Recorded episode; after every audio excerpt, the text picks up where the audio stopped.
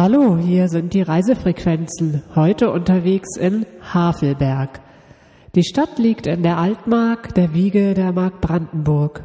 In einem sanften Klick der Havel, kurz bevor sie in die Elbe fließt.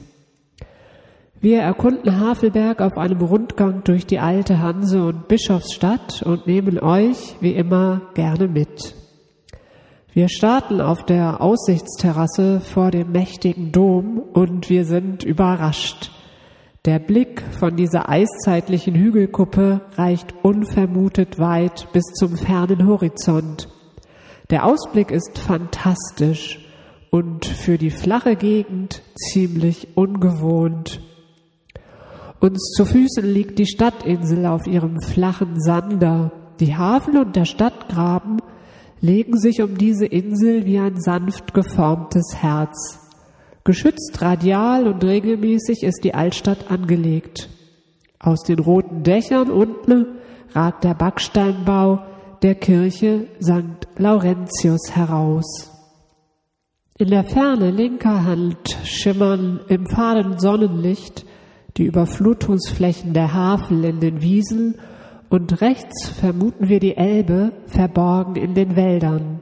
Das einzig Störende am Horizont sind die hohen Schornsteine der Zeltstofffabrik bei Arneburg. Ein Mann führt seinen Hund spazieren und über uns fliegen die Dohlen, die den gewaltigen Westturm des Domes bewohnen.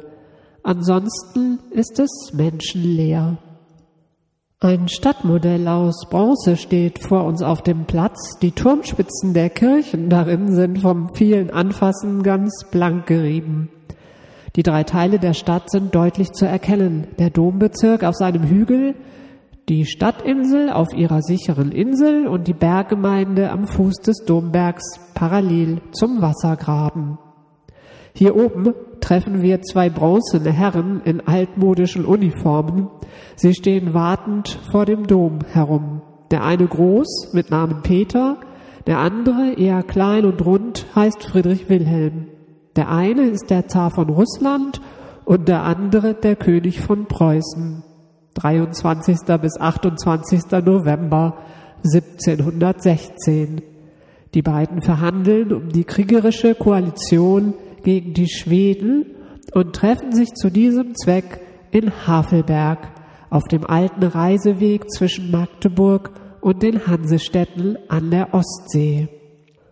Während der Beratungsrunde gab es für Zar und König in Havelberg kein Darben. 240 Hühner, 670 Eier, 120 Pfund Butter, 1303 Brote, 1141 Semmeln. Für die Lieferung an den Zaren außerdem 743 Pfund Rindfleisch, 454 Pfund Hammelfleisch, 96 Pfund Kalbfleisch und vier Spanferkel, Krebse, Hechte, Brassen. Allerdings kam der Zar nicht ganz allein, sondern mit einer unbekannten Anzahl Männern im Gefolge, mit 450 Pferden und 50 Wagen, und er blieb fünf Tage. Der Output der Koalitionsrunde war die antischwedische Havelberger Konvention und die leergegessenen Havelberger Keller. Nur der hier angebaute Wein blieb vielleicht unbeachtet, denn, so behauptet es ein alter Spruch, Merkerwein geht alleweg durch die Kehle wie eine Säge. Für das preußisch-russische Abkommen zahlte jeder einen Preis. Der Zar rekrutierte 200 oder mehr der in Preußen begehrten hochgewachsenen Soldaten der langen Kerls für Preußens Gardetruppen und schickte sie zum Dienst nach Potsdam. Friedrich Wilhelm I gibt eine teure holländische Yacht und sein deutlich preiswerteres Bernsteinzimmer. Das schippert dann wenig später in 18 Kisten verpackt an Havelberg vorbei in Richtung Elbe und weiter nach St. Petersburg. Ein paar Schritte weiter stehen Bänke. Im Rücken haben wir die wärmenden Sandsteine der über 850 Jahre alten Kirchenmauern. Im Blick vor uns die ganze Stadt und weit hinaus das Land. Wir sind im alten Dekanatsgarten, der auch jetzt, wie schön für uns, geöffnet ist. Sein umweltgerechtes Motto lautet Natur im Garten. Hier wachsen die heilenden Kräuter, die auch schon die Mönche kannten. Thymian, Rosmarin und die Schlüsselblumen blühen schon. Der Flieder zeigt die ersten lila Spitzen. Farbig akzentuiert ist er mit tönernen Staffagen der Meisterin Ute Schröter, die gleich um die Ecke produziert. Die Bienen und Schmetterlinge summen von Strauch zu Strauch. Alles ist so schön ruhig, das ist der Vorteil des frühen Frühlings und der eingeschränkten Zeiten. Wir gehen weiter durch den Dombezirk. Auf dem Platz des Friedens hinter den beiden Bronzeherrschern steht das sowjetische Gefallenendenkmal als Obelisk im stalinistischen Stil. Dahinter lag das Krankenhaus, geschlossen 2020. Gesundheitspolitik während der Corona-Pandemie. Ein Kleinod noch besuchen wir hier oben auf dem Berg und nutzen es für eine Pause. Das Codewort heißt D8. Domherrenstraße Nummer 8 in Havelberg. Das Café und der Garten hier sind ein kleiner Zauberort. Nach der Auflösung des zum Dom gehörenden Klosters schon 1506 entstanden Häuser für die adligen säkularen Herren der neuen Domverwaltung. 1723 wurde die später den von Bredus gehörende Kurie in der Domherrenstraße erbaut. Nach dem Krieg begann der langsame Verfall und Ende des 20. Jahrhunderts stand der Abriss des 300 Jahre alten Hauses kurz bevor. In letzter Minute kamen die Feen und Zauberer vom Verein Denkmal und Leben e.V. und begannen mit der Rettung der Bausubstanz. D8 ist jetzt das Fachwerkhaus mit den blau-grünen Balken und der orangefarbenen Tür. Ein Schmuckstück ist der öffentliche Garten. Sein gartengestalterisches Konzept ist eine märkisch-italienische Allianz. Obstspaliere, Kletterrosen, Weinranken und Hochbeete aus alten Backsteinen gehören zum Projekt. Geometrische Rasenflächen und die bunten Installationen von Ute Schröter setzen die Akzente. Ganz hinten im Garten steht manchmal störrisch noch eine besondere Attraktion. Es sind drei Esel und die kleine Else, das junge Eselsmädchen. Wir genießen die Oase. An der alten Domschule vorbei schlendern wir den Prälatenweg hinunter. Die Narzissen sind in schönster Blüte. Das Panorama der Altstadt lockt unsere Kamera. Der Burggrafenstein erinnert an den ersten Hohenzollern, Burggraf Friedrich von Nürnberg und seinen Einzug in die Mark im Jahre 1412. Bis 1918 sind sie geblieben, mit Nachwirkungen bis heute. Unten an der Hauptstraße steht die mittelalterliche St. Annen- und Gertraudenkapelle, die einst zu einem Hospital gehörte. Vor ihr, direkt an der Straße, steht die Kopie des Pilgerkreuzes, das nach Bad Wilsnack weist, einst einem der wichtigsten europäischen Pilgerorte. Alles ist am Fluss. Der Ausblick von der Steintorbrücke ist fantastisch. Auf der Stadtinsel herrscht Stille, erst recht in der Corona-Zeit.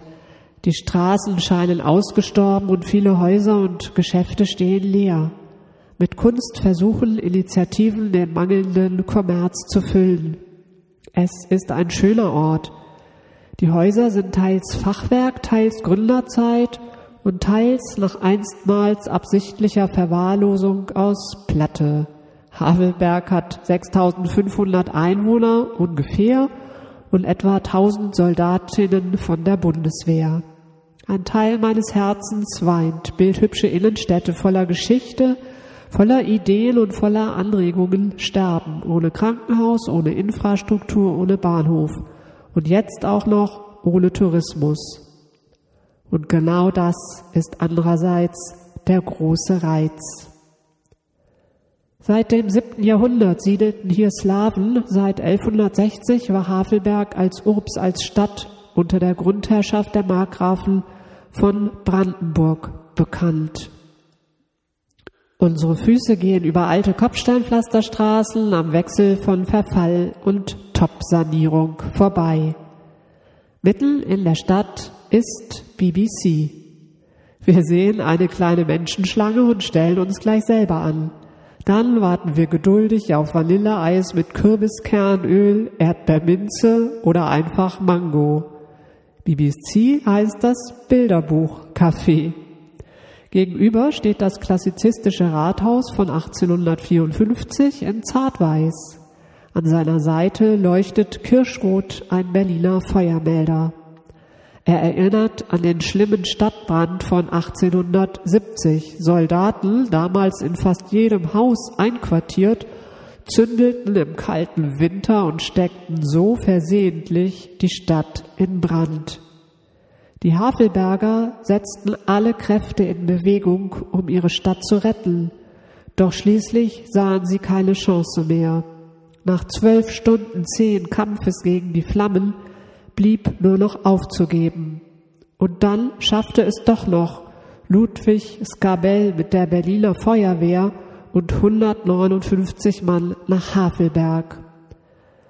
Skabell, der Gründer der Berliner Berufsfeuerwehr, wurde per Telegrafie alarmiert und kam samt seinen Leuten und Geräten mit dem Zug. Ein Riesenschaden war entstanden, aber immerhin die halbe Stadt dann doch gerettet. Seit über 100 Jahren steht der Berliner Feuermelder da und erinnert an die schrecklichen Ereignisse und den Nutzen einer Feuerwehr. Ein paar Schritte weiter ruht die backsteingotische Hallenkirche St. Laurentius wie ein rötlicher Fels in der Brandung. Sie hat das Inferno überstanden. Wir folgen der langen Straße, der Handelsstraße in der Innenstadt bis zum Salzmarkt. Einst hat das Privileg zum Salzhandel der Stadt viel Bares eingebracht. Hier steht die stark verbaute mittelalterliche Hospitalkapelle St. Spiritus. Der Weg aus der Stadt führt über die zweite wichtige Brücke, die nach dem nahen Sandau benannt ist.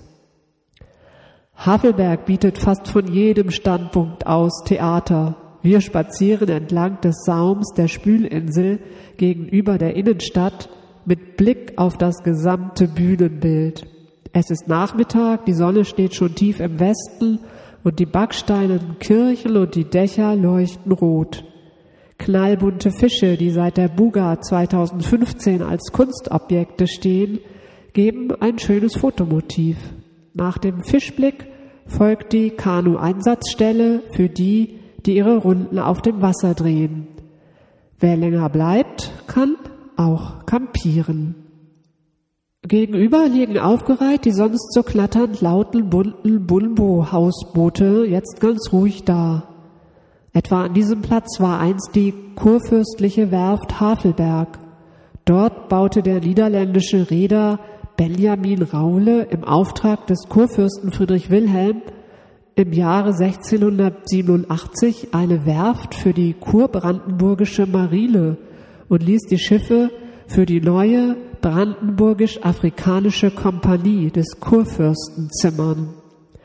Die brandenburgische Kolonie ist Friedrichsburg. Ihr einstiger Standort gehört heute zu Ghana. Für die Schiffe dieser meerestauglichen Größe war die Havel viel zu flach. Die halbfertigen Schiffe wurden mühsam nach Hamburg verbracht und dort seetüchtig gemacht. Es gab den fliegenden Drachen, der 450 Sklaven von Afrika nach Indien lieferte. Oder die Charlotte Luise, 200 Sklaven von Afrika nach St. Thomas. Havelberg und der globale Sklavenhandel. Der habgierige Traum der Hohenzollern von einem Kolonialreich ähnlich dem der europäischen Seemächte verlief schon 1717 dann im Sand. 1779 wurde von der königlichen Hauptnutzholzadministration die königliche Seeschiffwerft in Havelberg unter Leitung des schwedischen Schiffbauers Johann Samuel Sepelius gegründet. Heutzutage ist Havelberg immer noch eine Stadt des Schiffbaus. Die Kiebitzwerft auf der anderen Seite arbeitet mit über 100 Mitarbeitern und lieferte die ersten innovativen CO2-neutralen Solarschiffe nach Berlin. Wir schlendern entlang der Havel zurück zur Steintorbrücke und dann hinauf zum Dom. Erfüllt und ein ganz klein wenig müde sinken wir auf eine der schönen Havelbergbänke und schauen auf die Stadt und ihren buchtenreichen Fluss, kurz bevor er sich verliert und in die Elbe mündet. Das waren die Reisefrequenzen heute in der alten Hansestadt Havelberg zwischen Havel und Elbe.